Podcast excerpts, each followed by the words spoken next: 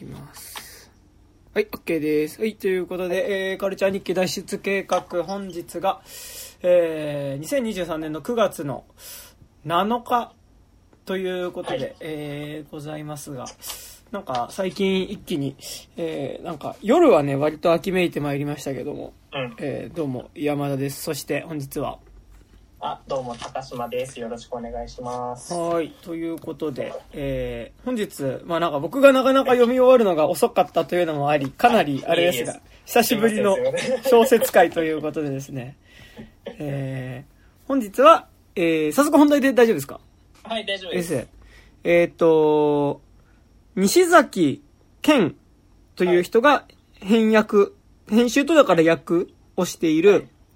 えー、怪奇小説日和黄金時代傑作選というですね、えー、ちくま文庫から出てる、まあ、えっと、怪奇小説の、要はアンソロジーですね。そうですね、はい。に、えーついて、えー喋っていこうというところなんですが、まあ、今回、はい。あの、高島くんから、あの、ちょっとまあ、つはい次どの本でやるみたいな時にこの小説を、まあ、小説っていうかね、このアンソロジーをやろっか、みたいな感じになったんですけど、今回このチョイスだったのはどういうあれだったんですか？あ、えーっとですね、まあ、なんか、とりあえず一回なんか怪奇小説でややりたいなっていうのはあって。はいはいはいはい。で、まあ、あの、モダンホラーでもないし、ゴシックでもないし、怪奇小説ってどんな感じのが多いのかなみたいに考えたときに、なんか、あの、まあ、一応紹介する上ではやっぱ入手のしやすさもあるはい。と思うので、一応聞いてる人に面白いと思っても、あ、面白そうだなと思っても、あの、手に入れられなきゃ多分意味がないので。確かにね。はいはいはい。あの、まあ、今多分、この怪奇小説日よりも、ちょっとね、もうそろそろ品、あのーまだアマゾンとか見るとまだ在庫あるんで、はいはい。あの、多分ギリギリ残ってるんで、あの、まあ、残ってる中で、在庫ある中で結構メジャーどころ、まあ、この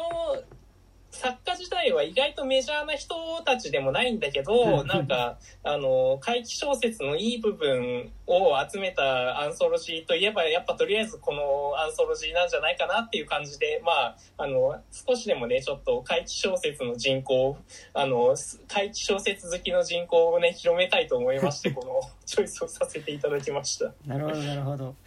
で、なんか、そもそもの話なんですけど、怪奇小説っていうのは、なんかはい、どういう、まあ結構むずいと思うんだけど、なんかどういうのを指して怪奇小説って感じ、あ、まあ、あの、怪奇、この本の、あの、西崎さんの、あの、解説はいはいはいはい。が結構ちゃんとしてて、まあ、あの、まあ、それから結構だいぶ勉強になったところもあるんですけど、うんうんうんうん。やっぱり、あの、文学の、あの、流れとして、まあ、ご、えっと、1750年ぐらいからゴシックホラーとかゴシック小説っていう流れがあって、まあ、あの、まあ、み、皆さんもこう、あの、イメージの通り、古城でとか、はいはいはい。そういう、まあ、そういうなんかおどろおどろしいゴシック的な物語っていうのが、どを、が小説、ホラー小説として出てった時にどんどんそれが1800年代中盤ぐらいになると、それがどんどん都心というか、うんうんうん。その、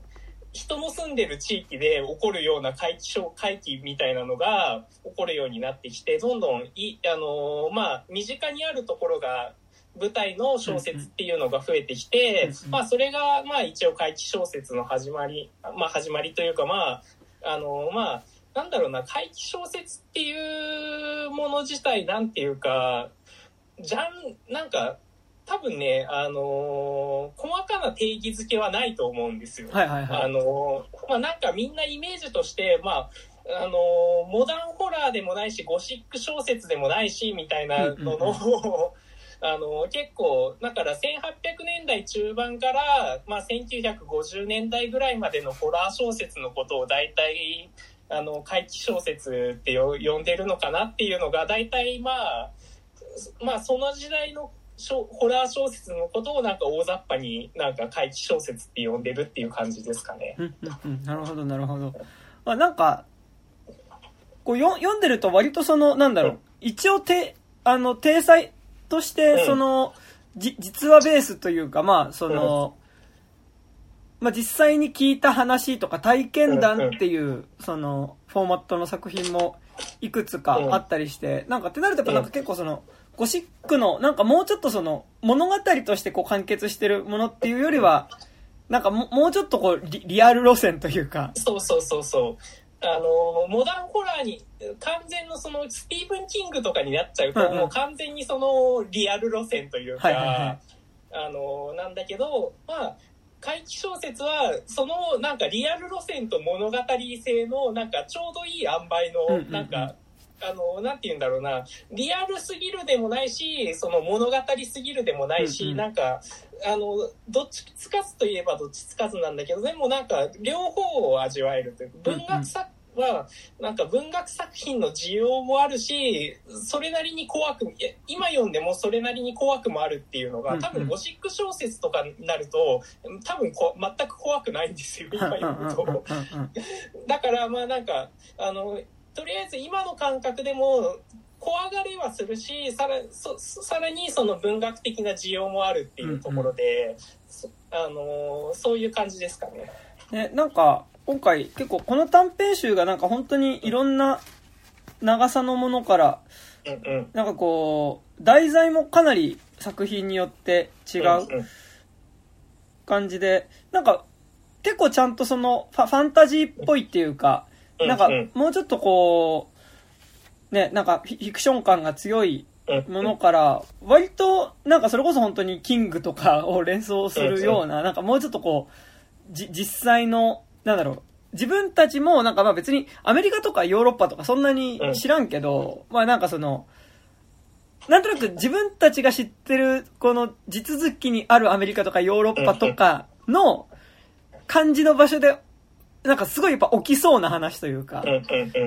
なんかそのレベルの話から結構その、なんかそれこそ本当にあの、なんだろう、百、百物が、江戸時代の百物語とかさ、なんかそういうのであるちょっと不条理階段みたいなものもあるし、なんかかと思うと本当になんかもうちょっとこう、ファンタジーめというか、なものもあったりっていう、なんかね、怪奇小説の、まあ、アンソロジー、怪奇小説のアンソロジーとは言いつつ、なんか割とこう、に似た傾向っていう感じはあんまりないなっていうか、そうですね。うんやっぱり、あの、怪奇作家にも、やっぱね、めちゃくちゃね、あの、幅があるというか、やっぱり、その、まあ、ゴシック小説の流れを組んでる人もいるし、うんうん。まあ、あの、これ、この作品は基本的にはイギリスの作家しか、えっ、と、ヨナスリー以外は全員イギリス人の作家なんだけど、まあ、それでも、その、ロマン派の影響を受けてる、まあ、ファンタジー寄りの怪奇小説だったり、あと、まあ、あのーちょうどこの作品にも出てるレファニューとかだと、うんうん。あのーケルト、あの、アイルランドの出身の人なんで、まあ結構ケルトのその民族的な、うんうん。まあ、あの、感じだったりとか、さ、さらに、あのー結構ね、あの、本当に好き嫌い分かれるんだけど、うんうん。あの、まあ、オーソドックスなホラーの人と、あと、あの、怪奇小説の中に結構二大ジャンルがあって、まあ、一個は普通に、あの、ちゃんと怖がらせるというか、タイプなんだけど、もう一本、結構、実は太いパイプがあって、うんうんそそれがすごい、僕は好きなんだけど、そのヘンリー・ジェームズとか、ネジの回転とか、ああ、はいはいはいはい。あの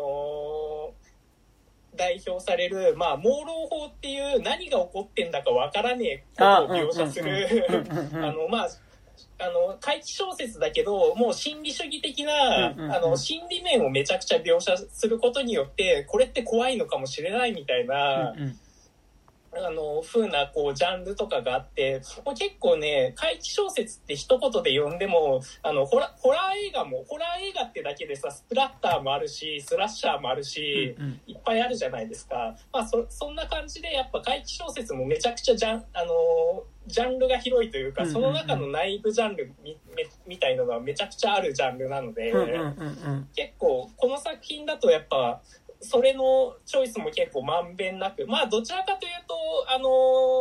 ー心理主義的な傾向の作品の方が多いんだけど、うんうんうん多分この作品のな、このアンソロジーの中だと、うんうんうん。まあ、だけど、あの、多分そっちの方が多分今読んでも結構面白がれるんじゃないのかなっていうのもね、うんあると思うんですけど。そうね、なんか、それこそなんか、今で言うとやっぱそのか、A- A24 的な方向性と、まあ多分なんか、がっつりもうちょっとその、えエンタメに振り切ってるホラーかみたいなところだとは思うんですけど、うんね、なんか、こう、なんだろうな、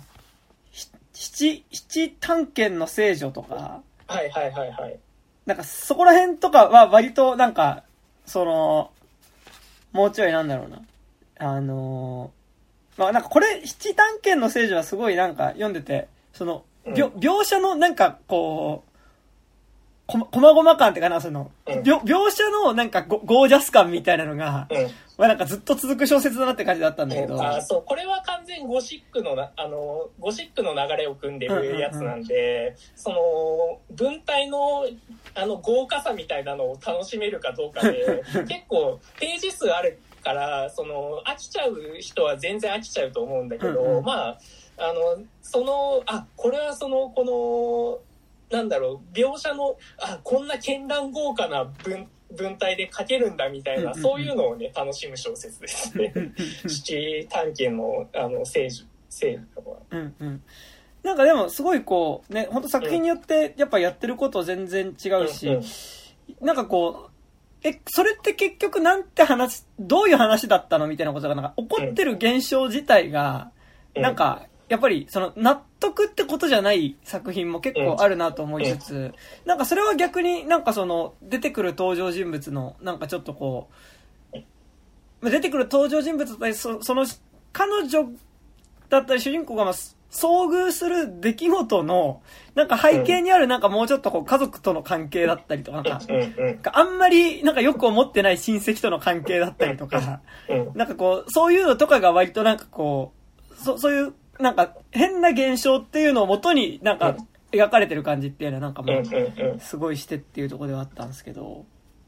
そうですね。まあ、とりあえずなんか、あの、個々のやつに入る前に、まあ、あと、なんかこの、あの、すごいいいアンソロジーなんだけど、やっぱね、あの、メジャーどころの、あの、人が、実は、あの、収録されてないのがちょっと残念なところで。なるほど。あのーなんか、これを機に、あの、あ、まあ、これ、後で話した方がいいね。うんじゃあ、はいはい後で話しはいます。まあ、じゃあ、そしたらなんかまあ、ちょぼちょぼ内容はいはいはいについて話していきましょう。はいまあ、結構たくさん入ってんだよね、これがね。そう、18編入ってうんますね。うんうん。なんか、あの、山田くんと、あのーすすげえ面白かったなとか、印象に残った作品とかってあります？でなんか面白かったのが、なんか、ここれ、え、わっけわかんねえなで面白かったのは、えっとね、えーっと、えー、岩の引き出しってはいう。あの、マジで岩の中に引き出しがあって、まあ、そこから、まあ、ちょっとその、その引き出しを開けたら中に宝があって、それを持って帰っちゃった人がうんぬんかんぬんって話なんだけど、これすごいなんかその、岩の、要はなんか、断崖絶壁みたいな、こう、波が打ちつけるところの中に、なんか急に引き出しがあってっていう。うん、うん。なんかそこの結構舞台立てだけですごい面白いなっていうか、うん。なんかまあ割となんか、え映像的っていうかなんかすごいちょっとこう、ビビジュアル的な感じがして、なんかすごい面白いなって思ったのと、うん。あとね、もう一個良かったのが、俺が割と好きだったのがね、なんかあの、あれ、あんまり仲良くないおばさんに、なんかちょっと家行って私の時計取ってきてくんないって言われて、うん。なんか取りに行ったらなんか家に変なやついてみたいな話なんだっけな。えあー、、陽気なる魂かな。あ、かな、あ、そうそうそう、陽気なる魂です。これ面白かったですね。あそう、うんあのまず岩の引き出しの方はまあ、これ多分あのノルウェーの作家で、うんうんあの日本あの一応短編集が一応国書観光会から出てて、はいはいはい。でそれ読むとやっあの基本的にはなんかあのし自然主義の作なんかノルウェーの国民的な作家らしくて。え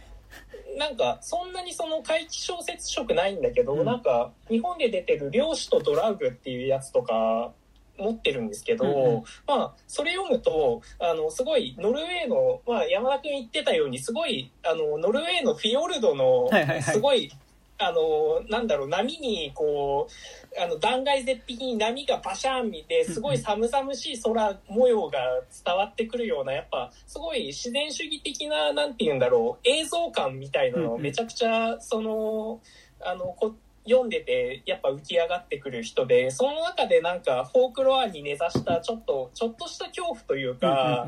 なんか因縁感ではないんだけどなんかあのなんか不条理なもなんか神的な何かになんか目をつけられてしまったあげく、なんか不幸になってしまうみたいなのが結構そういう作品多くてやっぱなんかこの岩の引き出しとかもやっぱりなんかあのー別になんか、盗んだの、岩の引き出しから盗んだのは指輪一つだけなんだけど、うんうん、だけど、あの、で、ちゃんとその、その後結婚もしたんだけど、結婚してすごい、あの、いい夫婦生活を送ってるのに、それでも、あの、まあ、ファムファタール的な存在に、あの、吸い寄せらせてしまうっていう、なんか、ね、なんかすごいいいですよね。うん、なんかさ、それで、なんかでもそういう、うん、なんだろう、ある種、まあ、雪女とかともなんか近い感じっていうかさ、なんか一回なんかその、自然の中にある頂上的なものに触れて、まあそこから戻ってきた人っていうのが、まあなんか、要はなんか一回その体験をしちゃった、する前と後でなんかもう、ちょっとその、何かに取り憑かれてしまって、で、まあなんかそこから、いわゆる普通の日常に戻っ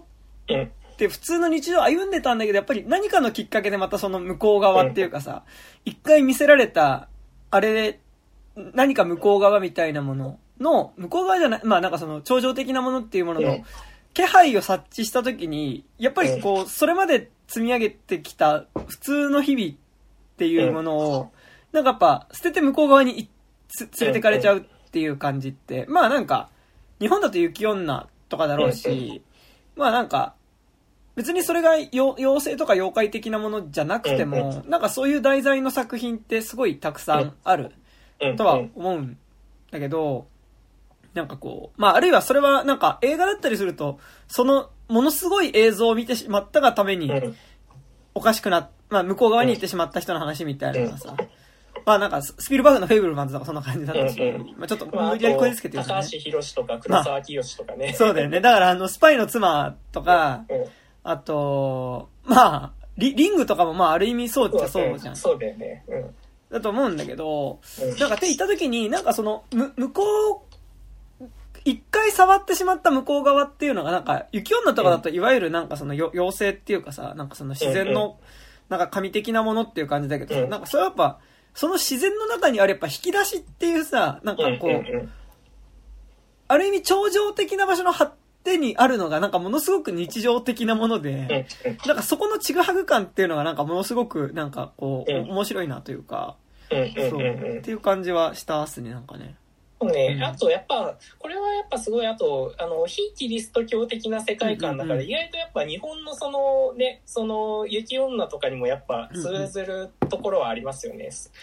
そのあれも多分あのドラウグだったりなんかああいうものの多分隠してた財宝の,、あの引き出しだったわけでなんかそういうところもやっぱその宗教的ななんか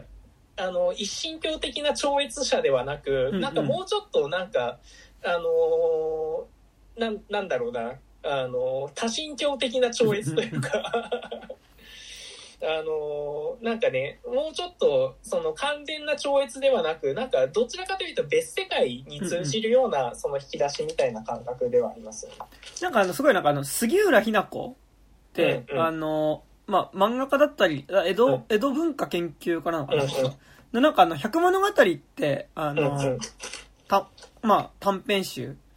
になんかすごいやっぱ近い感触っていうのをなんかやっぱすごい、あの、この小説集の、ま、の、特に割と短めの話からはめっちゃそういうの感じるのが多くて、うんうん、なんか割とこの、あの、岩の引き出しもなんかそういう感じっていうか、はしたんですね。うんうん。そうです。で、多分、陽気なる魂は、これはす、すごい、僕もかなりこれは好きっすね。うんうんうんうんあの、結構、エリザベス・ボーエンって、結構、あの、結構ハイブローな、うんあの、ハイブローな、どちらかというと心理主義的な朦朧体使う、あの、まあ、怪談作家で、うんうん。陽気なる魂も、まず、何が起こってるのか正確にはわからないのが、やっぱ一番怖くて、なんか、あのーまあ、なんか、地元のなんか名士のなんか三兄弟の家になんかクリスマスで呼ばれてるっていう、あの、戦時中にクリスマスで呼ばれて行ったら、なんか知らねえババアがいて、なんか、あれ？な、なんか、このひ、あの、これ、誰もいないんですけど、もう、あの、兄弟の人とかどうしてるんですか？あ、今ちょっと出かけてるんで、みたいな。うんうん。言って、あの、いろいろこう、キッチンとか見てみると、謎の手紙があったり して、いや、これ、え、何が起こってんの？何が起こってるの？っていう、やっぱりその、なんか、え、これ、これ今の状況どういうこと？っていうのが、やっぱ、あの、その分からなさだけを、どんどんこう、すごい技巧的に見せていくっていううんうん。のですごいテクニカルな、あの、あの、階段になってるんですよね。うんうん。なんか基本的にこの、まあ、出来事を体験した、まあ、うん。女の子、また当時女の子の、多分その視点、うん。一人称で割と語られてるうん。小説なんだけど、なんか起こってることが不条理、なんかよくわかんないことがうん。起こるんだけど、でなんかそれがなんかなんだろう、怖いかっていうと多分客観的に見たら別に、よ、わけはわかんないなってすごい思うんだけど、うん。こ怖いかどうかっていうのは、なんかそんなに怖いとも思わないんだけど、うんでもただなんかその怖がってるその主人公の視点から語られると、すごい怖くなるっていうか。なんかその、わかんないことの混乱みたいなものがなんかそのまま伝わってくるから怖いみたいな感じはう、ん。なんかすごいしたっすね、なんか。うんうん。そうやっぱ、あのー主観、やっぱ、あのー心理主義的な、その、朦朧法を使う人たちの、やっぱ読みどころって、やっぱりその、主観からどう描くかというか、うんうんうん。主観から恐怖をどう描くかっていうところは、結構今のその A24 とかの、あのー作劇とかにも結構通じるところはあると思うんだけど、うんうん。やっぱりその自分の持ってる不安だったりとかみたいなのがこうどんどんその象徴としてどんどん迫ってくるというか、うんうん。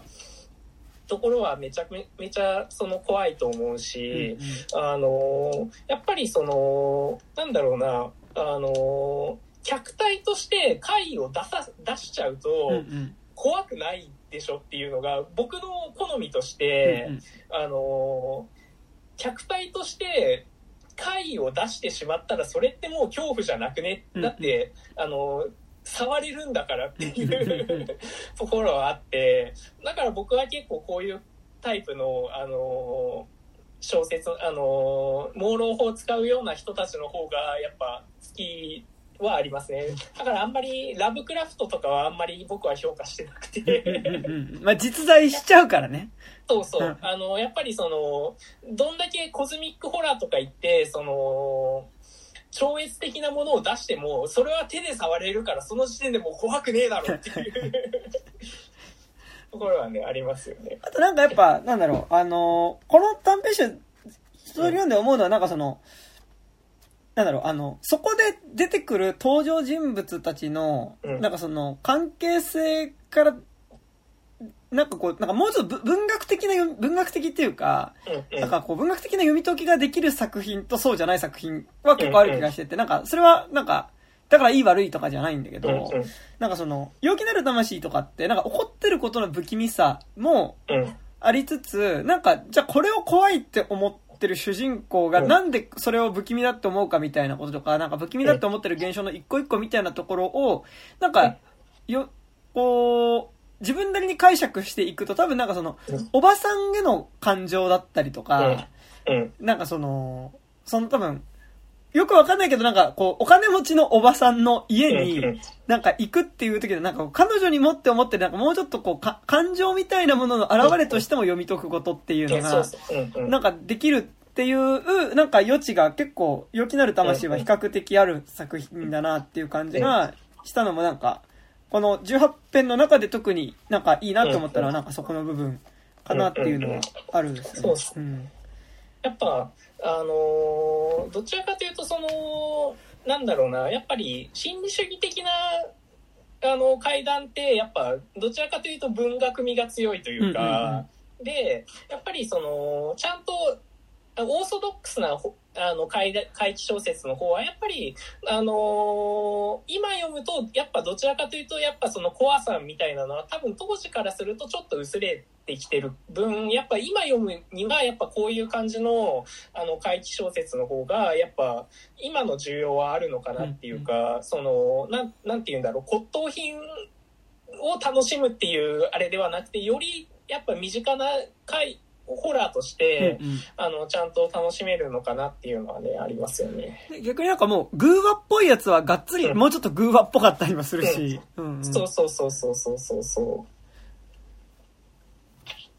っていうのはね、えなんかその2本は結構好きだったっすかね。う。うんうん。高島くん的には、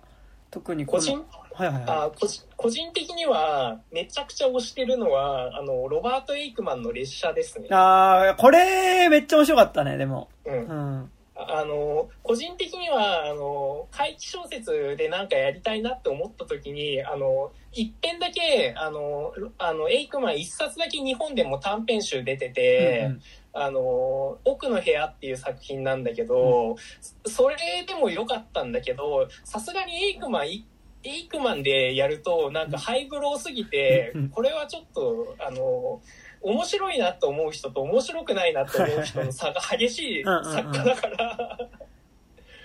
あの、ちょっとね、あの、まあ、エイクマンが収録されてるから、ちょっとこの短編集選んだっていうのもあるんですけど、なるほど、なるほど。はい。まあ、これは、あの、まあ、なんかそこまで仲は良くないけど、うんうん。まあ一緒にバックパック旅行してるうん女の子二人組がちょっと荒野で迷っちゃって、あの、鉄道の近くにある、あの、大きな家に行ったらっていう話なんだけど、これ、あの、あれなんですよね、マジで何が起こったかわかんないし、うんうん。あの、正確に、あの、何が起こったかわかんないし、表面上は何も起こってないようにも見えるから、あの、本当に、あの、あらすじを説明するのがめちゃくちゃ難しいんですよね、エイクマンの作品って。でもなんか、多分、なんかこの短編集の中でも特になんか、うん。今の、なんかその、それこそ A24 的なホラーとか、うん。なんか、現行のなんか新作のホラー映画とかが好きな人は、うん。なんか、好きだと思うし、なんか結構よ読みやすい、なんか、なんだろう。うん。うん。あの、これ映像化した時になんか割となんかイコールでそのまま A24 的な感じもするかなっていうかなんかまずまあそのバックパッカーの女の子二人っていうのがまあ。この作品の中でもなんか、特にやっぱちょっとげ現代的な。主人公だし、なんか、特に前半部分ってまあなんか、怪奇現象が起こる、なんかそのなんか、要は屋敷に入っちゃってからがまうん。あ、その、屋敷に入って後半が、まあなんかちょっとその、この屋敷で昔いた老女って、うん。老女がいたんじゃないかとか、なんで老女は死んだとのかみたいなところになってくると、ちょっとこう、まあホラーっぽかったり、多分ちょっとゴシックっぽかったりする感じもうん。してくる気はするんだけど、うん。なんか、結構前半部分および、その、屋敷に入ってからの数、数、数ページってさ、うん。なんかどっちかっていうとやっぱりその、このミミと、なんだっけ、えっと、えっまと、マリアンヌみたいななんだっけな？マーガレットだ。うん、マーガレット。マーガレットってなんかまあ二人の、なんかこう、多分20代前半ぐらいなのかな、うん。の、うん。うん。なんか女の子二人のなんかバックパック旅行のなんか、うん。すっげえ仲悪いわけじゃないんだけど、うん。なんかこう、ちょっとお互いの、まあお互いのっていうかまあ基本的にマーガレットの視点で描かれるから、うん。まあ、マーガレット視点でしかないんだけど、なんか、嫌いなわけじゃないけど、こいつのこういうとこちょっとこう気にかかるんだよなっていうことが、なんかこう、まあ旅行がうまくいかなくなってきた時に、結構目についてくるみたいな。ことの描写の結構積み重ねで、うんまあ進んでて、で、なんかここで、なんかその、マーガレットが、いや、ちょっと耳のこういうとことか、なんかこういう時にこういう態度に出る感じうん。なんか、まあ、ちょっと引っかかるんだよね、みたいなのの描写は、なんかなんだろう、今読んでも全然、こう共感できる引っかかりどころだから。なんかすごいこう、よ、読んでてなんか、なんだろ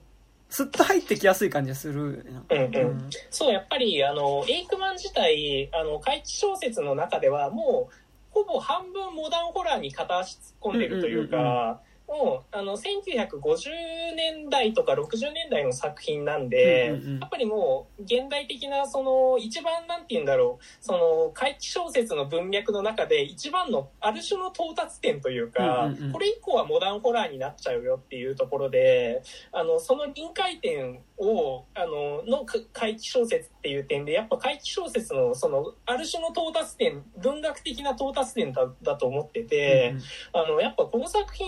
結構、この単行本で50ページぐらいで結構長いんですよね。うんうんうんで、あの、普通のその怪奇小説って大体その30ページぐらいで、長くても30ページぐらいで終わるのが、まあ大体セオリーかなっていう感じなんだけど、あの、エイクマンやっぱりその、屋敷に入る前、前のその、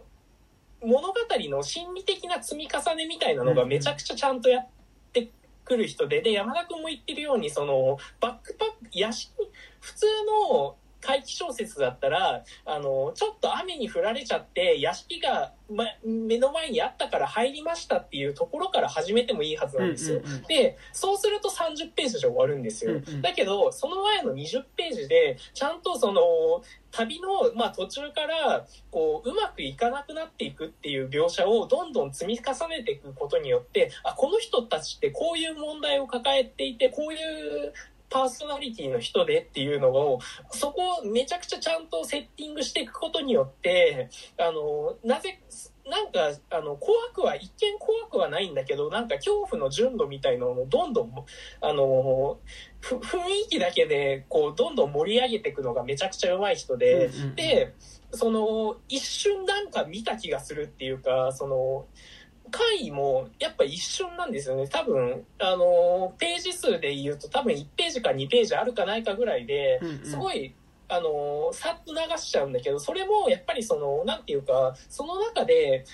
決定的なことってでも、誰かにとって、あの、一瞬でしかないよね、みたいな感じというか、あの、何か決定的に人格を変えてしまったり、その、決定的な体験っていうのは、それは一瞬であって、しかも不可逆なものであるっていうのがめちゃくちゃ印象付けられるっていうか、この後多分、あの、マーガレットはめちゃくちゃ人生変わるというか、めちゃくちゃなんていうか、その、なん、なんて言うんだろうな、どう変わっていくのかはわかんないけど、多分、何、めちゃくちゃ大きな転機になったであろう、うんうん。なんか、自分の魂の奥、なんか、その、客観、物語上は、その、やっぱ屋敷に閉じ込められた老女みたいなところではあるんだけど、それってでも多分自分の魂の奥底でもあるから、うんうん。なんか、ど、あの、日常の生活から、こう、旅っていうところに、旅っていう非日常に行って、その中で屋敷っていう、なんていうか、奥底というか、うんうん。エイクマンの作品結構穴みたいなモチーフが強くて、で、あの、これ、あの、屋敷も多分、あの、穴的なモチーフだと思うんだけど、うんうんうん。やっぱそこを覗いてしまうことの恐怖っていうのをめちゃくちゃこう、で、それ、それによって自分が書き換えられてしまうっていう恐怖をめちゃくちゃこう、あの、あの、強調する人だから、うんうん。あの、エイクマンはやっぱ今読んでもめちゃめちゃ怖いし、ただ、うんうん。あの、小説読み慣れてない人が読むと何も起こってないから、こう全然怖くないっていう、あの、可能性がある。すごいね、あの、結構まあハイブローな作家ではあるんだけど、でも、この列車とかは結構比較的わかりやすい部類でもあるから、うんうんなんか、あの、めちゃくちゃおすすめなんですよね。いや、なんか、すごい、なんかある意味、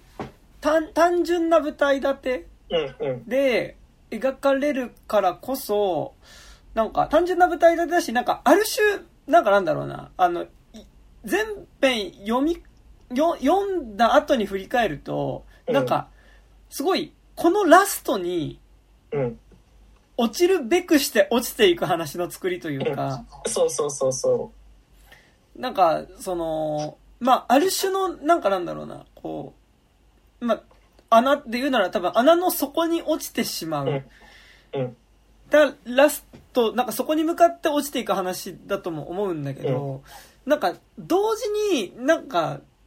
その、例えばその、まあ、この作品の中でものすごいその、通り過ぎていく列車ってモチーフは何度もかさ、うん語られるのと、まあ、なんかその、え、なんかこの小説がなんか、やっぱすごい、でもなんか最初のバックパックパートから結構不気味なの。そうでうんうんうんなんかその、なんだろうな。あもちろん途中で立ち寄る、なんかダダイナーっていうか、なんかこう喫茶店の、なんかこう、ちょっと、で話しかけてくるおじさんの、うんなんかこう、すごい嫌な感じそう。と、かなんかね、な、な、南部ゴシックっていうかさ、あの、まあ、なんか、普通に今の現代劇の映画とかでもさ、うんなんか、アメリカの田舎行くとさ、アメリカの田舎のなんかダイナーで飯食ってるとさなんかこう、いやいや、みたいな。インテリアローがなんか言ってるぜ、みたいなさ、絡み方をしてくる、なんか、あの、まあ、要は、ホワイトトラッシュっていうかさ、あの、まあ、なんかこう、田舎の白人の嫌な感じみたいなのって結構描写されると思う。それに近いような嫌だ、嫌だみみたいなのもあるんだけど、なんか、っていうより、なんか、こう、ある種なんか最後の、なんかこう、ど、どん詰まりみたいなところに、うんこう、落ちていくまでの、なんか、こ、この後になんか嫌なことが起こるなっていう気配みたいなものが、なんかやっぱすごいそこかしこで細かく描写されていて、だからなんか最初のバックパックパートでも、なんかその、だんだんちょっとこう疲れてきて、ちょっとこいつ、だから普段一緒に街で過ごしてる分にはそんな嫌って思わないけど、うんなんか、ちょっと疲れてるしお腹も空いてる状況でこいつと一緒にいると結構いちいちこいつのなんか言動とかイラつくよな、みたいな、うんことの不穏さとプラスアルファで、なんかやっぱりすごい印象的なのが、こう、道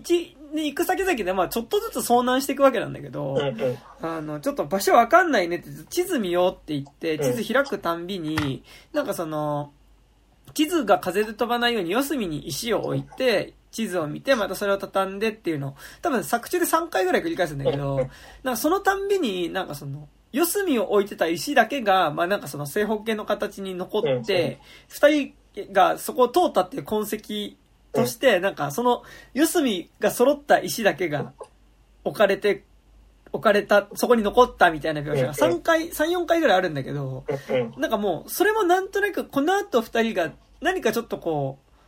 簡単には出れないような、うん。なんか場所に閉じ込められてしまうことの、うん。なんかちょっとこう、気配というか、なんか、まあ、そこまでいかなくても、なんか不穏な感じ。そうそう。あのエイクマンの作品めっちゃさこう感想言うのが難しいのがさ、なんか不穏なんだよね全部。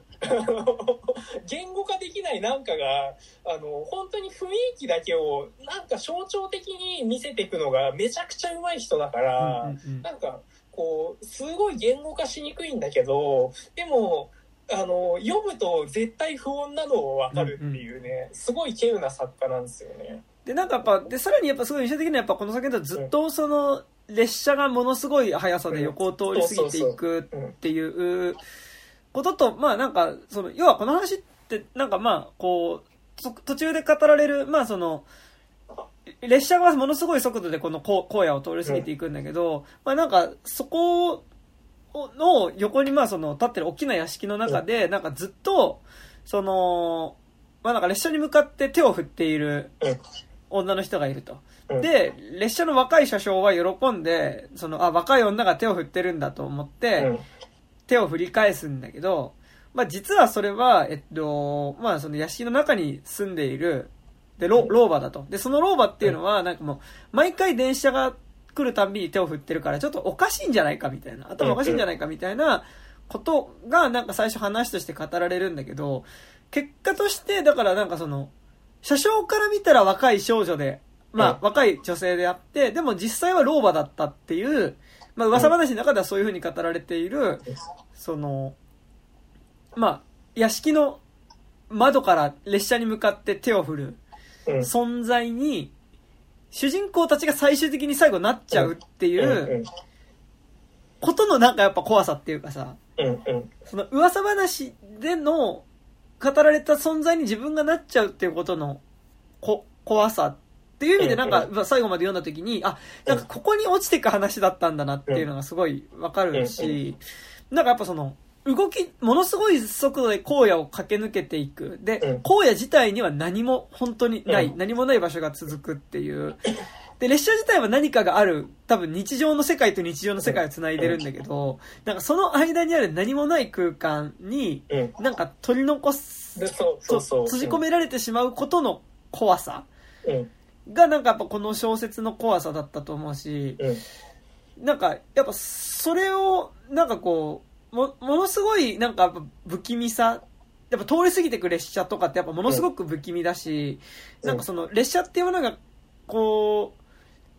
助けを求めて手を振る彼女たちに対して、あ、若い女がこっちを見て喜んで手を振ってるんだっていう風にしか向こうからは見えないっていう、うん。向こうからしたらただの風景でしかなくなってしまうっていうことの怖さでもあるし、同時になんかちゃん、なんか読み解こうとすればなんかやっぱそこに老いだったりとか。なんかこう、その土地から出ることなく老いていくことの、うんなんかこう、もうちょっと大きなものへの恐怖みたいなことも、なんか読み解こうと思えば読み解けるなみたいな感じっていうのが、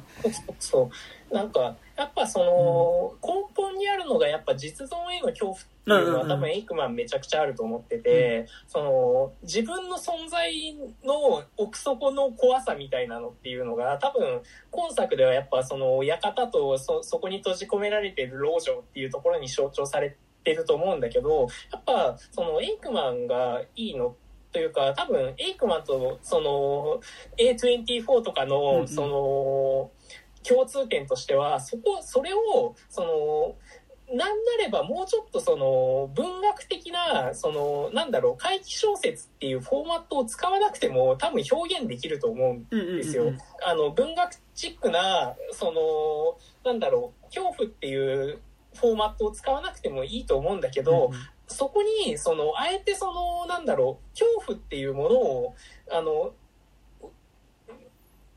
通りあの分かりやすい型としてあの多分あのそれを型として使わないともうちょっと分かりにくいというか象徴として象徴が立ちづらいというか、うんうんうん。そのもうちょっと漠然とした抽象的な話になっちゃうかもしれないんだけど、うんうん。あのばあのなんか道に迷った少女とそあのそそ彼女たちがたどり着くでかい館っていうこれってもう怪奇小説のもうテンプレートに テンプレ中のテンプレじゃないですうんかそれを使うことによってあのあの分かりやすいフォーマットとして提示させながらちゃんと深みのあるドラマもちゃんと語れてるっていうのは、あの A24 もやっぱりそのホラーっていうフォーマットを使いながらもうちょっとそのなんて言うんだろう分かりやすく自分のこいや心の中のその感情みたいなのを中あのをこう恐怖という象徴を立ててあげるっていう意味ではやっぱなんかすごい近いことやってるなっていうのはあって、うんうんだからやっぱりそのちゃんとあの怪奇小説っていうフォーマットを使ってるっていうのがやっぱ偉いなというか。うんうんうん。そあのーそこのねあの感度の高さみたいなのはねめちゃくちゃある作家だなと思うんですけど。うんうんうんうん。確かに確かに。ねなんかでその上でねやっぱそのやっぱララストシーンとかってなんかものすごく象徴的でもありつつなんかもものすごく本当怖い。なんかやっぱ今結構他のホラー映画とかさでもなんかよくあるけどやっぱその最後の最後自分がそのもう全く逃げることができない最悪の状況に陥っているんだけどちょっと手を伸ばしたすぐ先になんか全然自分がさっきまでいた日常の生活っていうのが営まれていてでもそこに対して助けを求めるんだけど全くそこでその向こう側の人は気づいてくれない。こっち側から向こうは見えていて向こうに対して助けを求めるんだけど向こうにはこっちの声は一切届かない。うんうん。っていうなんか距離感の怖さってなんかまあ結構他のじゃホラー作品とかでも結構あるラストだと思うんだけど、なんかにしなんかやっぱその感じの怖さっていうかやっぱラストその感じがするしなんかやっぱり実はすごいこう田舎で何もない場所でずっと置いていくことうん。の、なんか一応その後半戦、その屋敷の主人っていうのが出てきて、で、まあそれの召使いっていうのが出てくるところで、うん。まあそこの人物の不気味さっていうか、得体の知れなさっていうのが、結構描写されはするんだけど、うん。なんか実は本当の怖さってそこじゃないというか、なんかこの土地自体になんか絡め取られてしまうことの怖さみたいな感じがなんかやっぱすごいするしう、んなんかそれは、実はこういう描き方をしなくてもなんか、ずっと出口がないまま田舎町に縛られ続けてそのまま、本当はもっとこうじゃない生き方があったかもしれないのになんかど、どこにでも行けたかもしれない子たちっていうのが、結局その土地に縛られて年老いて死んでいくっていううん。ことの怖さ。で、なんか向こうからは若い女性として見られて、うんでも実際はどんどん年老いて死んでいくみたいなことって、なんかそこに象徴されていることって、うんなんか実はものすごい普通のことでもあるなっていうか、うんうんうん現実にある嫌な部分っていうか、うんうんだなって感じはすごいする。そうなんですよね。まあ、めっちゃ、あの、エイクマン本当に素晴らしくて、なんか、あの、今なんかあの、ずっと止まってるシリあの、同期アーカイブっていう国書観光会からのシリーズで、あの、あの、記書を出そうっていうプロジェクトなんですけど、うんそれで、あの、エイクマンの自伝っていうのが出る予定なんですよね。うんうんうんで、この人の自伝ってどんな自伝書くんだろうなっていうのうんうんがめちゃくちゃ今楽しみで、えーあの、ずっと5年ぐらい待ってるんですけどね、一向に出ないですね。え、それ、いや、役が難航してるとかなの？なんかそれとも、あ、いなんかね、あの、噂に聞くと、やっぱ役が難航してるらしいんですけど、うん多分ね、エイクマンめちゃくちゃ訳すの大変らしいんですよね。あーまあ、そうだろうね。そうなんだ。へそうなんですよ。え結構、なんだろう、この作品とかも、やっぱ、その、田舎に閉じ込められていく、山田君言ってたように、田舎に閉じ込められてい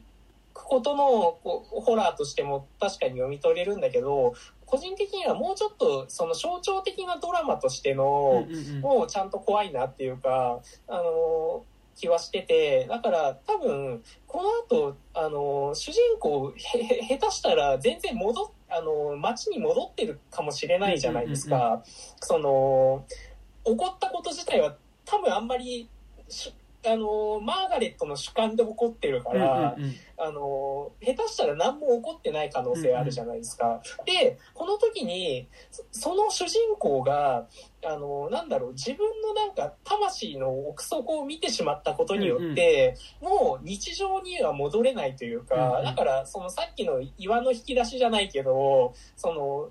あれは他者、あの、外界との、外界にその、超越的な何かがあったけど、あの、エイクマンにおいてはそれが自分の中にあるっていうのが結構怖くて、で、それによって、もうなんか、あこの人たちと日常、あの、日常を普通に過ごす一般人とはちょっともう、世界の見え方が違ってしまうかもしれないというか、まあ、なんか、あの、哲学的に言うと、なんていうか、あの、あの、なんだろう、自分のその、あの、死、死とかそういう、その、まあ、ハイデガー的っぽく言うと、その、死を見つめることによって、本来的自己に、うんうんうん。本来的実存に、こう、目覚めてしまって、あの、いい日常人ではなくなってしまったみたいな、うんうんうん。そういうやっぱ抽象的な恐怖感としても読めるっていうのがやっぱりとその田舎に閉じ込められてしまうっていうことのその現実的なホラーっていうのとその二段組になってるっていうところがやっぱあのエイクマンのすあのすごいただものじゃない感っていうのがね、めちゃくちゃあるんですよね。なんかやっぱすごい、イメージが強烈な作品だなと思って、やっぱその4つの石が並ぶだったり、まあなんか通り過ぎていく列車だったり、あと、その、ま、ま、窓の向こうから手を、窓の向こうから手を振ってる女ってものすごいなんか J ホラー的な気もすごいするんだけど。そうだよね。まあ J ホラー的っていうか、なんかまあすごすごいホラー的？なんかその、なんかそこにずっと佇んでる女っていうのってすごいやっぱホホラー的だと思うんだけど、なんか、そのいくつかのモチーフっていうかイメージがなんかこううん強烈に押し出された結果、なんかこう、彼女の中、まマーガレットの中でどんどんそれが重なっていって、なんか世界がそういう風に見え始めちゃってる感じはやっぱすごいして、なんか、こう、なんか一応ね、でも高島が言ってるように話ってさ、そのうん、なんか片田舎のその大きい屋敷に行って、なんか、言ったらなんかちょっと召使いの人が不気味だったっていうことと、なんかその、一緒に行ったその友達っていうのが、なんかそこの家のその、老主人みたいな、まあ、中年の男っていうのに、となんかちょっといいムードになり始めてしまって、まあなんか自分がそこについて疎外感があるっていうことと、まあなんかそこに、まあ実際ちょっとこう雨に打たれたりとかして、こう寒、ちょっと一瞬凍えたりとかして、身体的な負荷もめちゃくちゃかかってるっていうところで、なんかいろんな条件が重なった結果、なんかやっぱりこう、ぜ全部が彼女が恐怖するものの、なんかこう、つながっ、なんかやっぱななんだろうな、ちょっとすごい難しいんだけど、やっぱなんか、つながっちゃうことの怖さっていうかさ、なんかわかんないんだけど、なんか、多分、なんか自分ってまともなような気がしてるけど、多分、ちょっとしたこれとこれってこういう風に繋がる、陰謀論、まあ陰謀論もちょっとそうです難しいんだけど、これとこれってこういうことなんだなって自分の中で、繋がっちゃって、繋がったことを中心に世界が見え始めたら多分、なんか普通になんか大丈夫な場所として過ごしてる場所自体が、なんかものすごく怖いものというか、に姿を変えてしまう。で、なんか、こ今作も、なんか、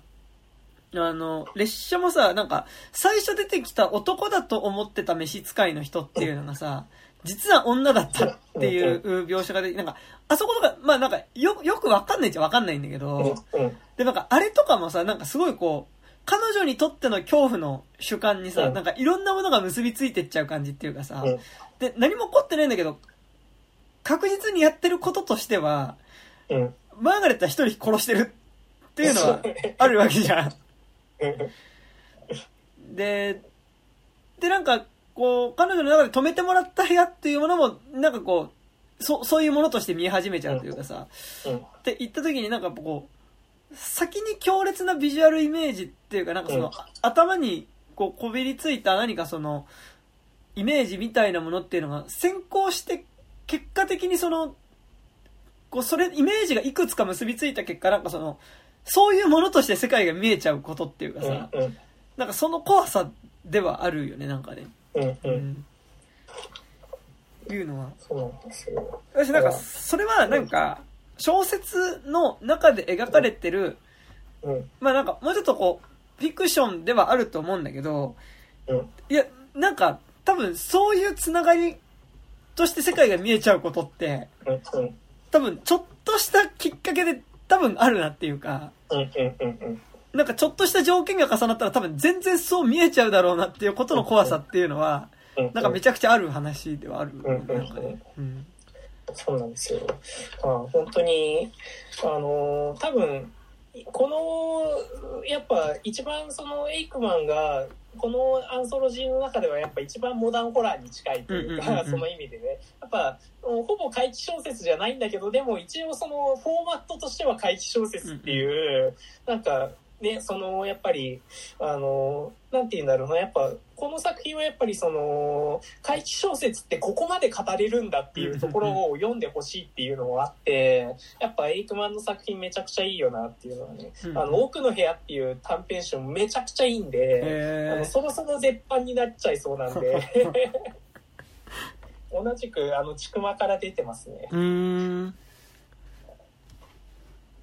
ちくまは割となんかそこら辺のちくま文庫って怪奇小説は割と出す部レレーベルっていうか。あの、一応、あの、エイクマンの奥の部屋はもともと、あの、国書館公会から、うんうんあの出てて、それを文庫化されてるんで、まあ、あの、国書が多いんですよね。あなるほど、なるほど。国書館公開から出てたものを文庫化するってなるとちくまになるって感じなんだじゃん。そうねうん、ちくま、あ、まあでもね、草原とかにもなってるやつもあるし、はいあの、なんかそこら辺はちょっとどう、どうなってるのかはわかんないんだけど、うんうんまあでも、なんか比較的ちくまとか草原文庫から出てるなっていう感じはありますね。うーん。なるほどね。はい。まあ、あの、本当にエイクマンは、あの、超一押しなんで、はいはい ぜひ、いや、ちょ、超、超面白かった、なんか。う。うんん。なんか他に気になった作品とかありますか？そうね、なんかあと、まあなんか、普通にこ小話っぽくてう、ん。なんか面白いなって思ったのが、なんかあの、あれっすよ、あの、いや、小話で、ちょっと俺はね、なんか、あの、うん。ちょっと笑えて面白いな、みたいな感じだったのが、うん。なんかあの、昔、なんだっけな、あの、なんか、なんか罪を被せた男みたいなのが、なんか、普通に今、なんか、飲み屋を、あ、なんか、いざあ、定食屋さんやってるところに、なんか、昔ちょっとこうド、あ、そう、ガランドの男超面白くて、で、なんかあの、なんか、まあちょっと罪悪感あるから、なんかその、すげえ、こう、なんか、昔、まあちょっと罪を被せた男みたいなのが、なんか来た時にちょっと追い出せなくて、うんなんかそいつをちょっとこう引き取るんだけど、なんかそいつがあまりにも不幸そうなオーラを放つせいで、あの、どんどん客がいなくなっていくっていう。で、追い出したいんだけど、なんかちょっとこう、絶妙に追い出せないみたいなうん。感じのオチももう、オチももう一回殺すんかいって なんか、あのーこここのなんかガランドの男の、なんかなんだろう、うん。直接嫌がらせをしてやる、させ、してやるってわけじゃないんだけど、うん。なんか、あの、なんかいるだけで嫌だなっていうのと、うん。なんかあの、いや、お前帰れとか出てけって言い出しづらいんだけど、なんか出てってほしいみたいなのの距離感が、なんかめちゃくちゃ面白い。面白かった。そうねまあでもこれも象徴的に見るとその男のあの罪悪感の念が 負のオーラになってたという可能性も取れなくはないっていう。なんかあの、だから別に男自体がそんなにやばかったわけではもしかしたらないのかもしれないけど、そう。なんか、うん。ざ罪悪感ゆえに主人公からはそう見えてるって可能性が全然ある。そうそうそうそう。そういやなんかこれ面白いですよねだからね、これはなんか、この短編集の中でなんか割と一番わ笑えたかなっていうか。ああ、うん。はいはいはいそうね、うん。結構ねあのユーユーモラスなやつとかね全然ありますからね、うんうんうん。そういうえあとはいはい。個人的にはボルトー行きの乗り合い馬車はめっちゃ怖いなと思ってて、あ、のまあ不条理小説なんですけど、うんなんか男がこうあのあそこの馬車何行きなんですかっつったらあボボルドー行きの乗り合い馬車はどこ何時発着ですかって言ったら「え何言ってるんですかあんた。ええみたいな感じで警察に警察言うわよみたいな感じでえ警察も警察が来てえあんた何て言ったんですか？いやボルドー行きの乗り合い馬車ってなどこ発なんですか？お前何言ってんだよっつってあのそれがどんどん裁判所まで続いてってあの本当にあのそれで有罪になってしまう男なんだけど もうあの不条理すぎてこれ怖いでしょっていうねなんか個人的にはこの不条理小説感めっちゃなんかカフカっぽい感じもして。すごい怖いんですよね。オチも超嫌だよね、これね。うん。さあのリドルストーリーというかあの謎謎小説というかね。で、なんかやっぱその、え、え、えなんかその、全然ただみ、あのうん、時間聞いただけなのに、うん。なんかその、ものすごい、あのーなんかなんだろう、あの、ちょっとこ、これに相当する犯罪ってちょっとなんか、例えばって言うのもなんか言いづらいような多分、なんかものすごい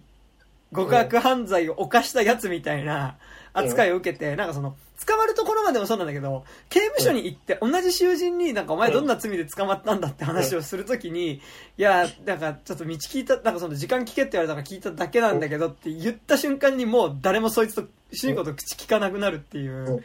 なんかもう、ど、え、どんだけひどいことしたんだよみたいな感じなんだけど、え、じゃああれって何だったのっていう真相を、なんかそもそもその、あの、時間聞けって言ってきた人に会って問いただそうとして、口を開けた瞬間に向こうが死ぬっていうさ。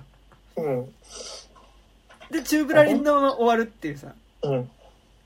や、本当に不条理すぎてさ、やっぱり、んなんかでも、これってもしかしたらなんか、その、現代社会でも全然あり得るな、まあ、その、時間聞いただけでは絶対わかんないけど、でもなんか、自分のなんかの行動が、あの、めちゃくちゃ実は社会的にダメとされてる行為で、で、なんか、なんかの瞬間にそれがこう、露呈してしまうって、芋づる式にどんどん、その社会的に罰せられていくって、なんか結構怖いよなっていうか、あの、はね、なんかすごい、あの、不条理ホラーとしてめちゃくちゃよくできてるなっていう感じがしますよね。そ うなんか、でもこれもなんかある意味ちょっとなんか落語とかの小話とかでもありそうな感じっていうかさ。うん、そうそうそうそうそう、ありそうですよね。うんうんまあなんか、ね、ツイ、あのーツイッターこと X で、はいはい。あの、なんかつぶやいたらそれがめちゃくちゃ炎上したみたいなうんうんうんうんそういう。いや、なんかでも、げ現代で言ったらそれも全然あるから、だからそういうね、なんかね。そうそうそう。で もなんかちょっとしたその罪の意識罪っていうもののなんていうかその不不確定さみたいなのっていうのはやっぱどの時代いつの時代からあるんだなっていうのはねなんかこういう短編読むとやっぱりその罪ってやっぱ人為的というか、うんうんうんそこになんか何かしらのその道理があるわけではなくて、常になんか揺らいでるし揺らいでそのいつどこで何が罪になるかわからないみたいな恐怖感っていうのはなんかすごいあるなっていうのはね、うんうんうんうん。ありますね。いや、ほんとそうね。うん。確かになんかね、それがなんか今さ、げ図らずも SNS の話が出てきたけどうんさ、まあなんか、あの、むしろ、なんかこれ多分もうちょっとググーワみたいな感じっていうかさ、うん、そうそうそうそう。だと思うんだけどうんなんか今だと結構なんだろう、じ、実際の話にも聞こえちゃうっていうかさ、うん、うん、で、X もそうだし、なんかあとなんかやっぱこう、闇バイト的なこととかさ、そそうそうそう そうそうそなんか全然そういう話じゃないと思うんだけど、う。うん、でもなんか、まあそういうことだと、やっぱなんかなんだろう。まあこれも全然違うけど、なんかやっぱ、リドリー・スコットの悪の法則的なっていうあ、かさ、そうね。うん、うん。え、なんか、え、お俺やったあれってそんなみたいな。え、こ、こんな目にまで合うみたいなうん、うん、うん。感じはあるよね。だからなんかね。うんうん。だから、ね、悪のほ、ううんん。やっぱそこへの恐怖ってやっぱ根源的に人間あるよなっていうのうんうんうんがわかりますよね。でもなんかあれだよね。なんかその、えこの、ボルドイキの乗り合い場所に関してはさ、もう一切自分から、なんかその最初に道聞いたのもさ、うん自分から聞きたくて聞いたわけじゃなくてさ、道聞いてきてって言われて聞いてるからさ、その、うん一切自分には動機がないっていうところがより嫌だよね。うん、そうだからやっぱその現代社会とかでどんどんやっぱねあの何もしてないのにあの犬死にするするあのカフカの判決あの審判とかやっぱそういうねなんか結構そういう不条理小説をめちゃくちゃ先取りしてる作品だではあるよなっていうのがありますよね。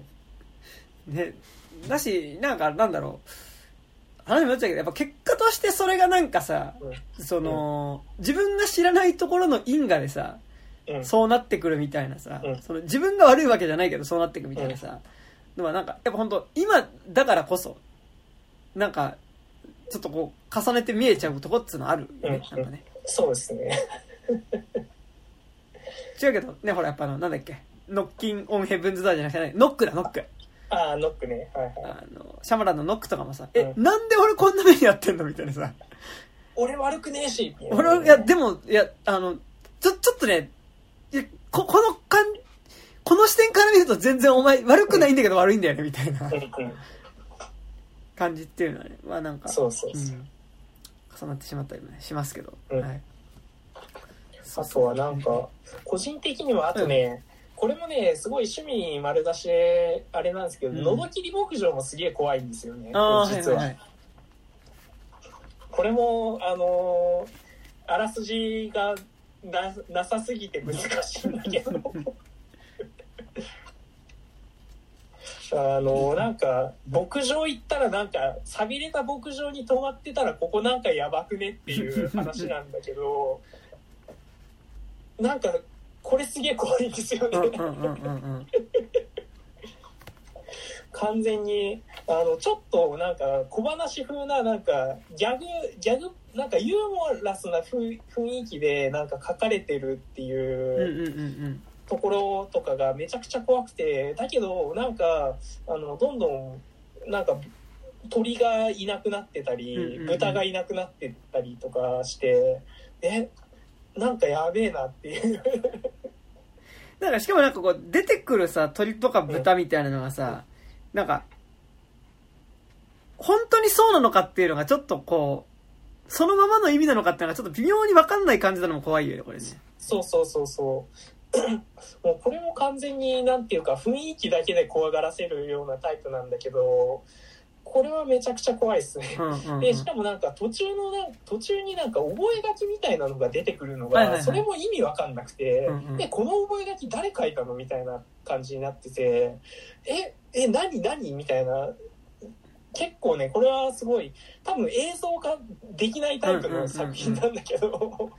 なんかこう、小小説でなんかそのうん、こう、恐怖について描いてる小説って読むとさ、やっぱなんかその、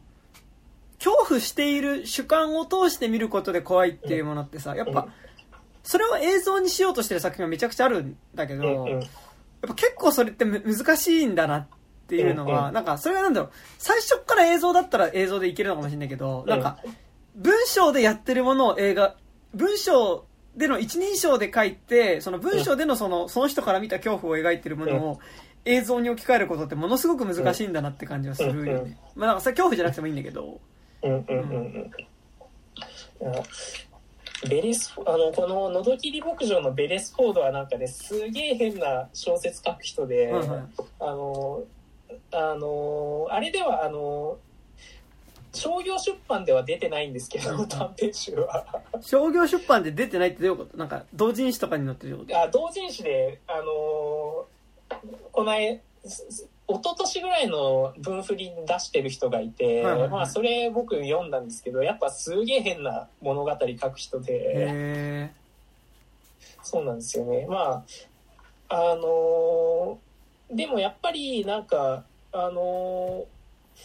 やっぱちょっと一発屋的なところはあって、うん。まあまあ紹介がされてるからっていうのはあるんだけどなんかこの「のどきり牧場」とあとあの草原文庫今絶版になっちゃってるんだけどあの怪奇小説傑作集っていうい5巻本のあの怪奇小説マストっていうあの怪奇小説のマストアンソロジーみたいなのがあるんですけど、うんうん。そこに「のどきり牧場」とあと「人間嫌い」だったかな。ーっていう作品があってそれの2編はやっぱぶっちぎりで怖いのが2編残ってるっていうなんかすげえであとは謎に包まれてる作家みたいな感じでうん。なんかねけ結構面白いんですよね。へー。そんなにたくさん書いてるわけではないんだ。いやなんかね書いてるらしいんだけど、なんかあんまりなんかいろんなジャンル書いてたりとか、うん。なんかき奇想小説というかなんか変なアイディアのあの作品なんか同人のやつだとなんかねあのハエが嫌いだった男がうん。世界中のハエをぶっ殺すん。なんか農薬みたいなのを作って、うん。そしたらなんかはハエが消えた結果なんかあ虫が虫が嫌いだったんだっけな、あのそれでなんかあのなんか結局は蜂も死んじゃってなんか花が受粉できなくなっちゃってうん世界が滅ぶみたいな話とか まあなんかすあのすごいね変な変な小説書く人なんですよね。へーへーすごいなんかでも、なんかって聞いてるとなんかやっぱ本当にメジャーじゃないところの乗っけてんだなって感じするね、なんかね。そうそうなんですよ。あのまあこれはあのひもともとあの平井定一っていうあの日本の怪奇小説におけるなんかゴッドファーザー的な人がいるんですけど、うんうん。翻訳者で、うんうん。その人がすごいこの「のどきり牧場」っていうのがすごい好きだったっぽくて、へであの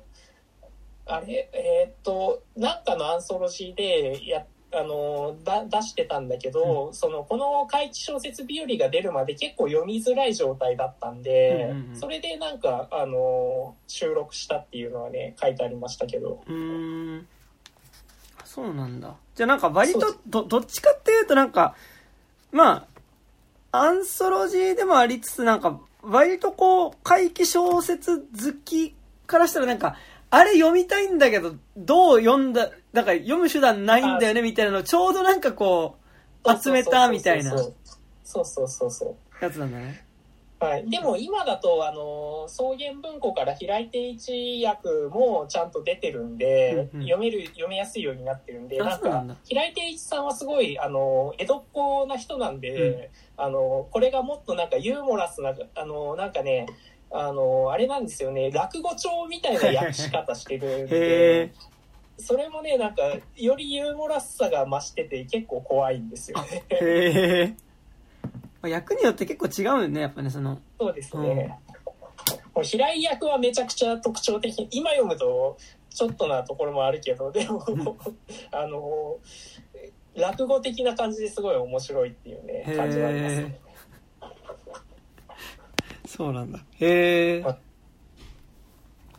るほどね。うんうんうん。あとなんか他にありましたかね？なんか。そうね。でもなんかあと、この中でなんか、メジャーだとやっぱあれだよね。なんか、普通に、あの、コナンドイルの、ああ、ね、茶色い手うんうん。まあ、コナンドイルはやっぱ普通にうまい、あの、描写がうまいから、全然読めるんだけど、なんかね、個人的には、その、うまさと、あの、怪奇小説に、と、で、なんか、うまいのがいいジャンルでもないっていうのが、結構あって、あの、コナンドイルの茶色い手とかはめちゃくちゃ描写もすごいちゃんとしてるし、ロジックもすげえちゃんとある、あるから、うんうん。すごい、あの、端正な小あの怪奇小説ではあると思うんだけど、なんかね、そうするとね、ちょっとなんか、なんて言うんだろう、あの、なんて言うんだろうな、なんか怖さの加減みたいなのがちょっと人工的な感じがしてくるところもなくはない感じはしてて、うんうんなんか、ちょっと腑に落ちすぎるというか、ああ、なるほどね。うんうんうん。うん、っていうところがね、個人的にはあるけど、でも、やっぱその、一番ね、なんかちゃんと、あのー怪奇小説してるなっていう感じはしますよね。うんうんうん茶色い手とかは。なんかでもやっぱその、ちょっとこう、ある種の、こうなんだろうな、こう、まとまってなさというか。なんかちょっとこう、やっぱこ混乱とか、なんか不安みたいなことが多分主観的に描くとかなり、うん。なんか出てくると思うから、なんか、うん。そういうものをまとまったもので描いちゃうと結構なんか、それが別に登場人物の気持ちとしてはまとまってなくうん。てもなんか話として綺麗にまとまっちゃってると結構なんか、こう腑に落ちちゃう。良くも悪くも腑に落ちちゃうっていうところはあるよね、なんかね。そうそう。だから、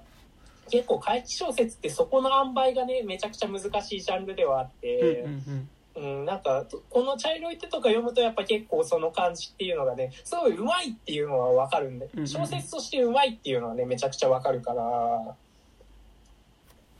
うん。そうだよね。あとはなんだろうな。うーん。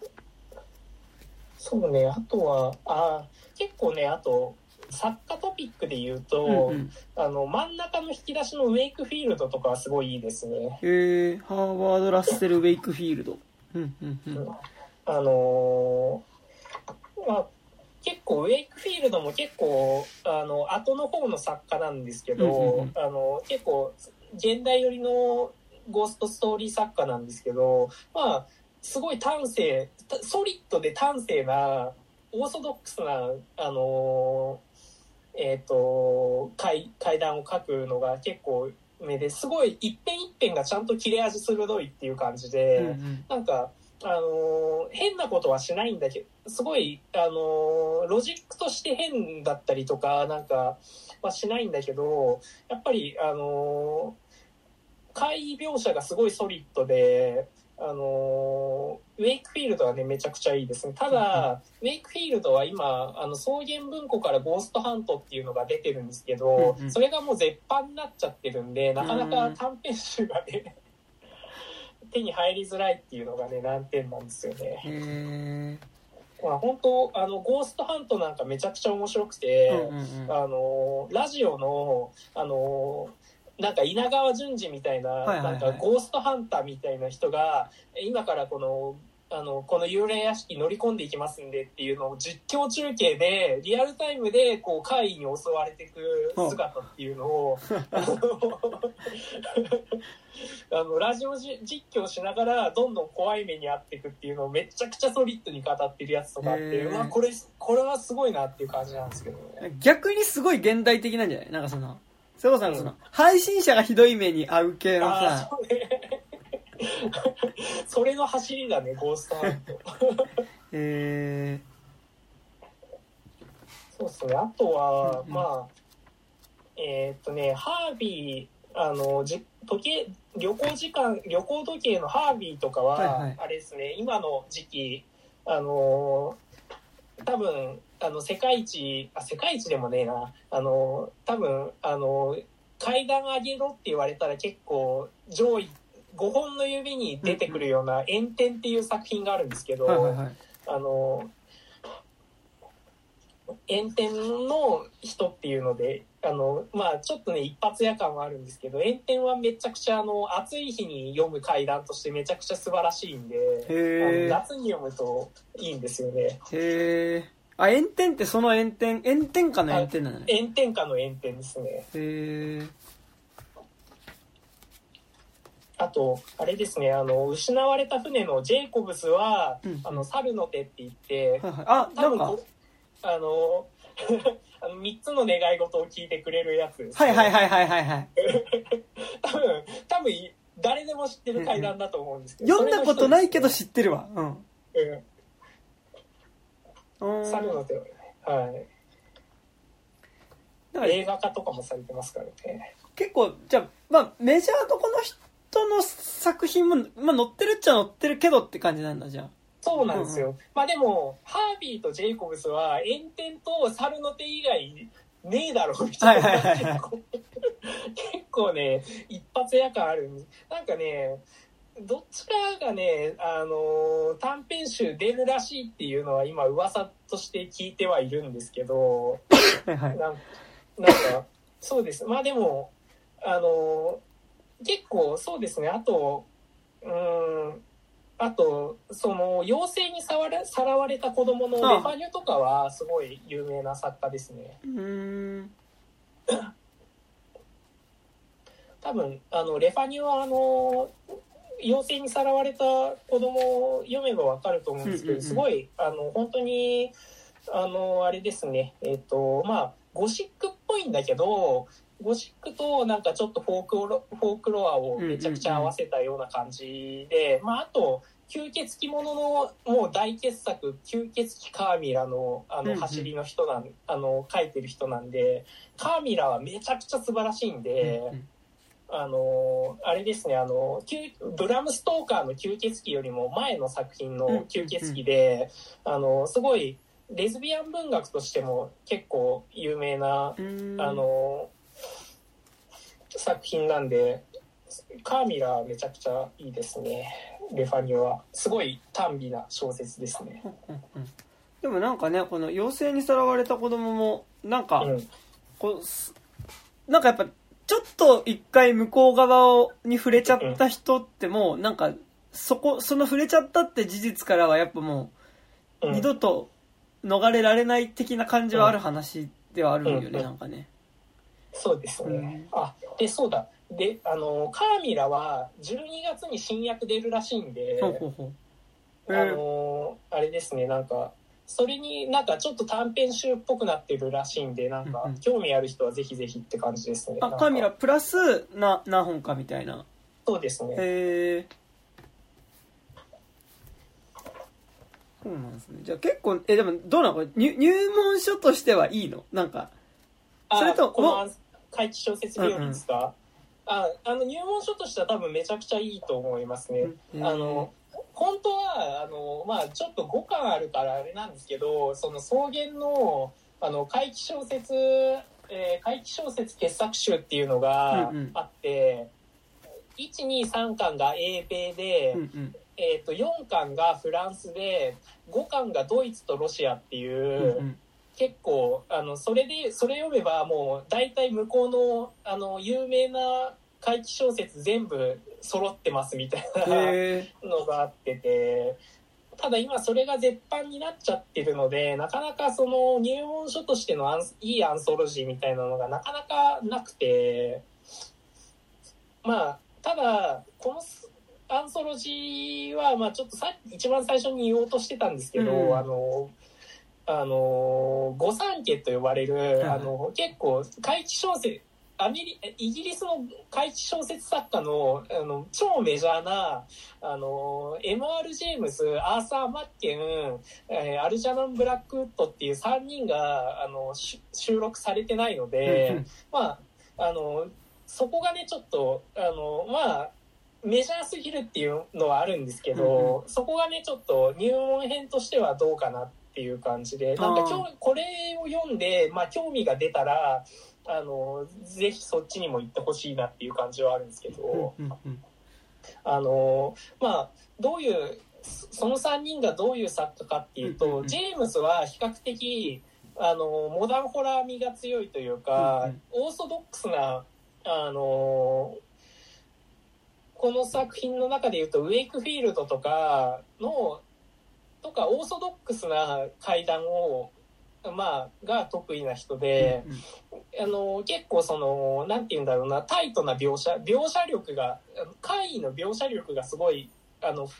うまい人なんで、それは結構、あの、モダンホラーに直系かなっていう感じでうんうんうん、ただ、逆に、あの、怪異の描写っていうのが、あの、モダンホラーに通じてるってことは、今の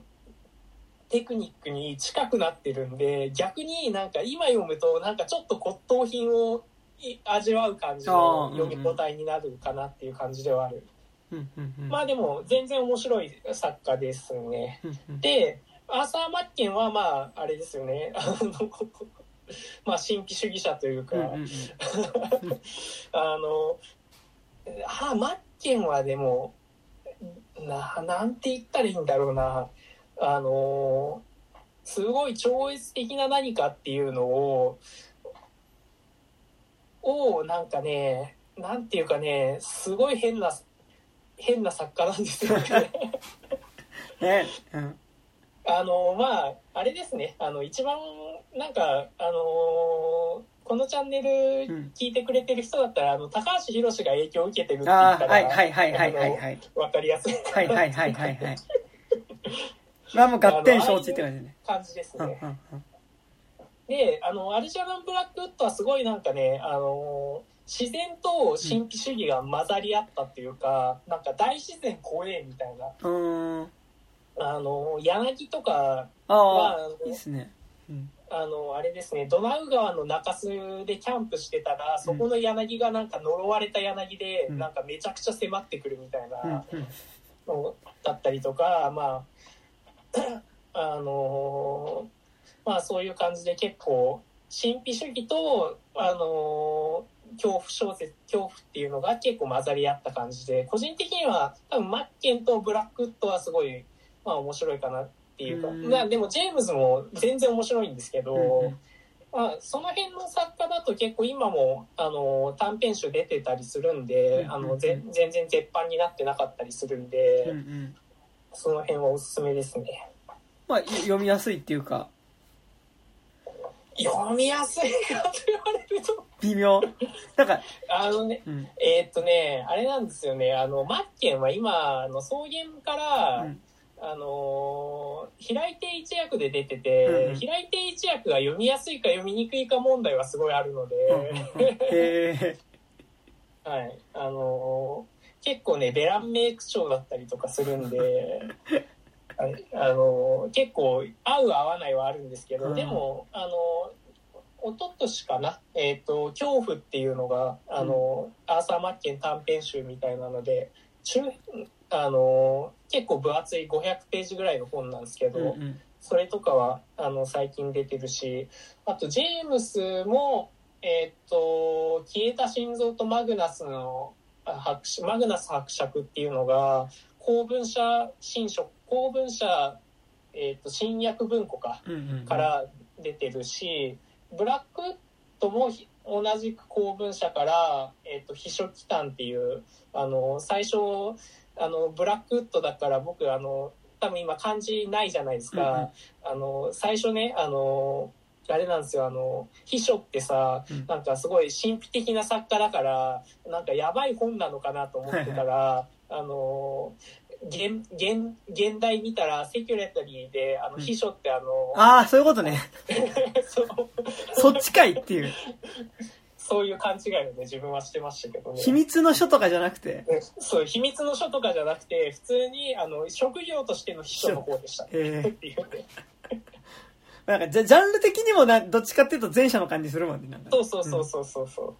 う。するけど、まあでも、秘書機関とかもすごい面白いですね。で、あの、ブラックウッドとかは、あの、今、手に入りやすいのかな、あの、ゆゴゴースト探偵ものみたいなのがあああって、はいはいはい。なんかあるよねあのー一ジャンルそれ。ジョン、あの、ジョン・サイレンスっていうゴーストハンターシ,、シリーズがあって、それはめちゃくちゃ面白いんですよね。なんか古本屋さんとかで見つけたらぜひっていう感じなんで。まあ、結構、あのゴーストハンターものとかはめちゃくちゃ面白くて。あのまあ、なんか、あれだと、あの、もう一人、ゴーストハンターで有名なのはジョン・サイレンスと、あと、あの、え、あの、ウィリアム・ホープ・ホジスンっていう、あれですね、結構コズミックホラーにめちゃくちゃ影響を与えた人で、あの、海洋ホラーを描く人なんですけど、うん。その、あの、カーナ、幽霊探偵、あの、ご幽霊狩人カーナッキっていうのが、あの、有名で、あの、カーナッキとジョン・サイレンスはなんか、あの、ゴーストハンター界の、あの、ポアロと、あの、ホームズみたいな感じになってますけどね。ゴゴースト探偵会っていうのがやばいもんね、なんかね。なんかね、あのーホームズ流行った後に、うんなんか、これ、ジャンルミックスでできるんじゃねっていうのがあったらしくて、うんうんそれで意外と、なんか、あの、心霊探偵ものみたいなのが結構あるんですよね。でもなんか多分そのさ、うん探偵小説みたいなものとさ、多分、うんそのイギリスとかのその心霊ブームみたいなのってさ、うん。ほぼ時代一緒だもんね、なんかそうそうそうそうんそれはなんか混ざる感じわかるよね、うんなんかね。うん。そうなんですよ。まあ、とかね、結構いろいろね、あの、掘っていくとね、すごい面白い作品ばっかりあるんですよね。じゃあなんか相手でもなんかそこのちょっとメジャーどころを外してるみたいなところでもあるの？この、なんか。そうね、うんうんそう、だから、この、ああの、怪奇小説日和に関しては結構メジャーどころは結構意図的に外してるのかなっていう感じはね、うんありますね。なるほど、なるほど。うん。だから、あ、でも、そうですね、あと、結構おすすめなのだと、今観光中なんですけど、あの、新規現者っていうところから、あの、新編怪奇、ぎ怪奇幻想の文学っていうシリーズが出てて、あの、あれなんですよね。あの、結構有名どころの、あの、怪奇小説を、昔その、怪奇幻想の文学っていうアンソロジーがで、あの、荒俣博と木田純一郎っていう人が、あの、作ってた、あの、編集、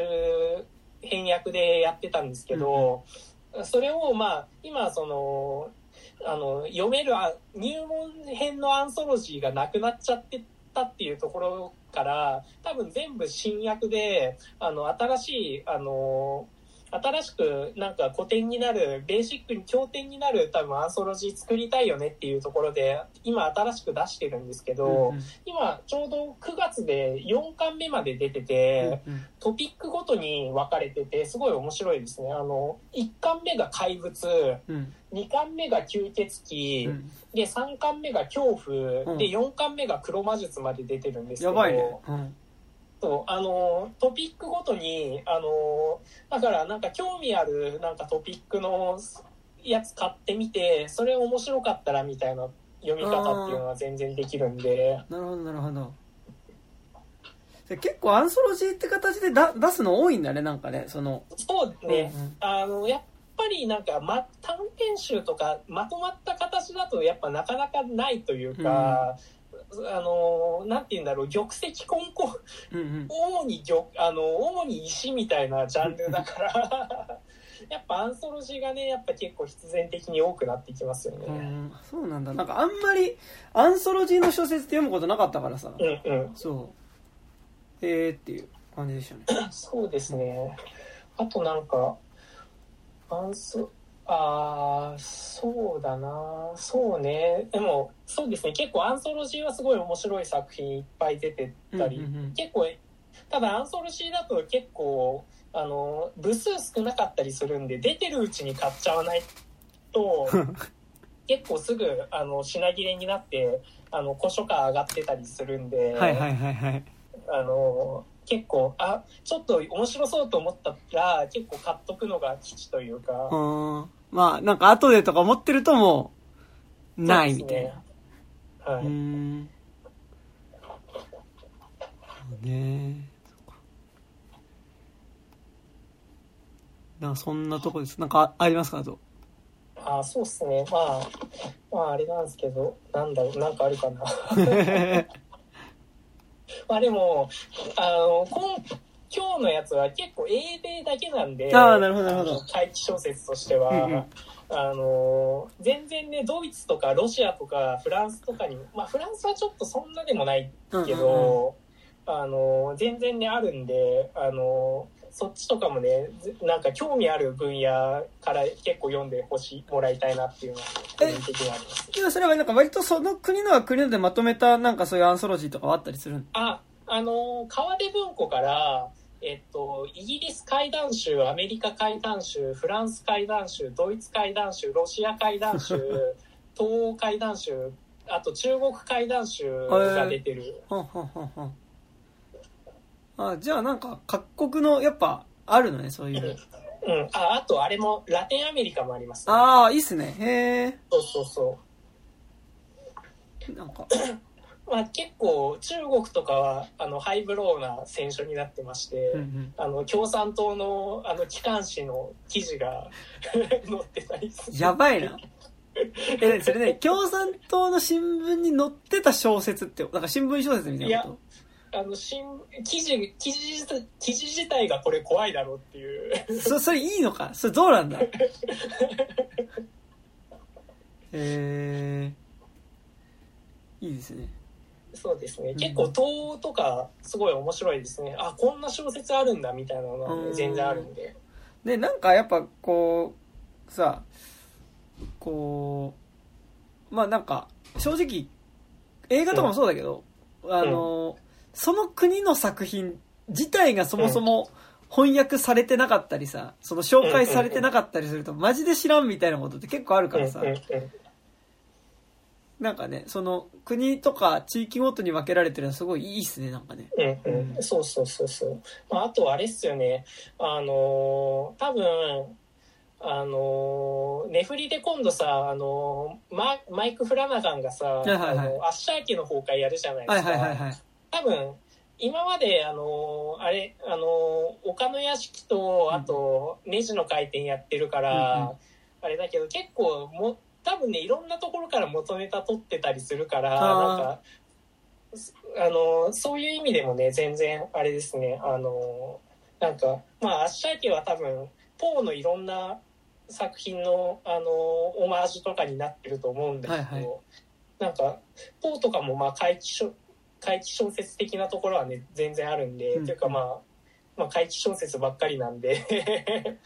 あの、なんかその辺とかもね、なんか、あの、今度、アッシャー家見るついでにはいはい。見たり、あの、読んだりするのもいいんじゃないかなとか思ったりしまあます、ね。よ予習復習としてえ、そうね。うんうん。多分ね、アッシャー家はね、多分、あの、アッシャー家って普通に30ページぐらいの短編なんで、うんうんあの、8話とかにできるはずないんですよね。ああ、じゃあそっか、だからいろんな他の作品の要素持ってきて、膨らませてって感じだね。絶対そうなんですよ。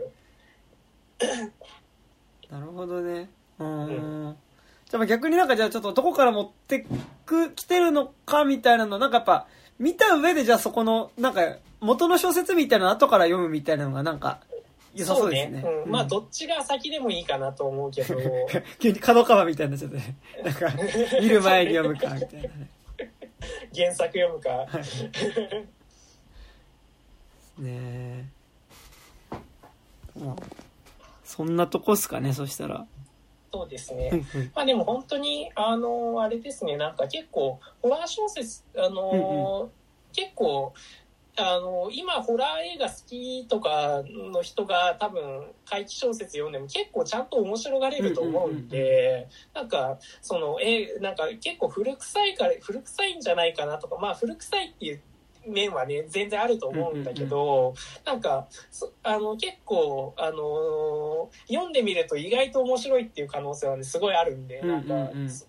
そその辺はね、ぜひぜひ読んでほしいなっていう感じではあります。やっぱなんかちゃんとなんかやっぱ今のそういうのとつつながってるとか、多分なんかそのクリエイターの側は割と多分影響を受けてたりとか多分するんだろうなっていう感じはすごいするからねなんかねうんそうそうそう。多分、やっぱ、その辺のね、つながりみたいなのが、なんか、文学とやっぱ映画って結構切っても切り離せないところにあると思うから、うんうんうん。なんかその辺のね、つながりみたいなのを、あの、結構、ゴシック小説とか、その、怪奇小説とか知ってると、なんかいろんな、あの、この間のクロネンバーグじゃないけど、まあ、ゴシック的な見方できるんじゃねえのかなとか、そういう風にも取れたりするんで、なんか、結構ね、あのー読んで損はないかなっていうのはね、ありますよね。うんうんうんうん。いや、そうだよね。なんか、多分映画を映画だけで語るんじゃなくっていうのはね、あると思うしね。うんうん。ね。ではでは、じゃあそんなところで。はい。ありがとうございました。すいません、なんか、あの、個人的な欲望の、めちゃくちゃでも、なんか、紹介会としてすごい良かった気がするので。今日なんかね、多分いろんな小説とか作家の名前出てきたから、なんか気になるのとかね、なんか、それこそちょっとこう探してみたりとかするとね、そうですね。なんか本当に今回のその、怪奇小説日和読んでみて、あの、なんか、あのー解説とかもすごい、西崎さんすごいしっかり書いていただいてるので、なんかそれでいろんな、あ、こういう作家いるんだ、ちょっと面白そうだな、みたいなのを、なんか見つけてもらって、それで、こう、古本屋とかで、こう、サーチしていただければ、あの、結構読書の幅広がっていくんじゃないのかなっていうのはね、思いますね。なんか後半の解説と後書きがまあめちゃくちゃ豪華っていうか、めっちゃページ数入ってるから、なんかそこもなんかいいよね、なんかね。そうそうそう、めちゃくちゃ親切というかね、うんうん。あの、ちゃんとしてるますよね。うんうんうん。ですね。ということで。はい。では、以上になります。じゃあ、はい本日は私山田と、高島でした。ありがとうございました。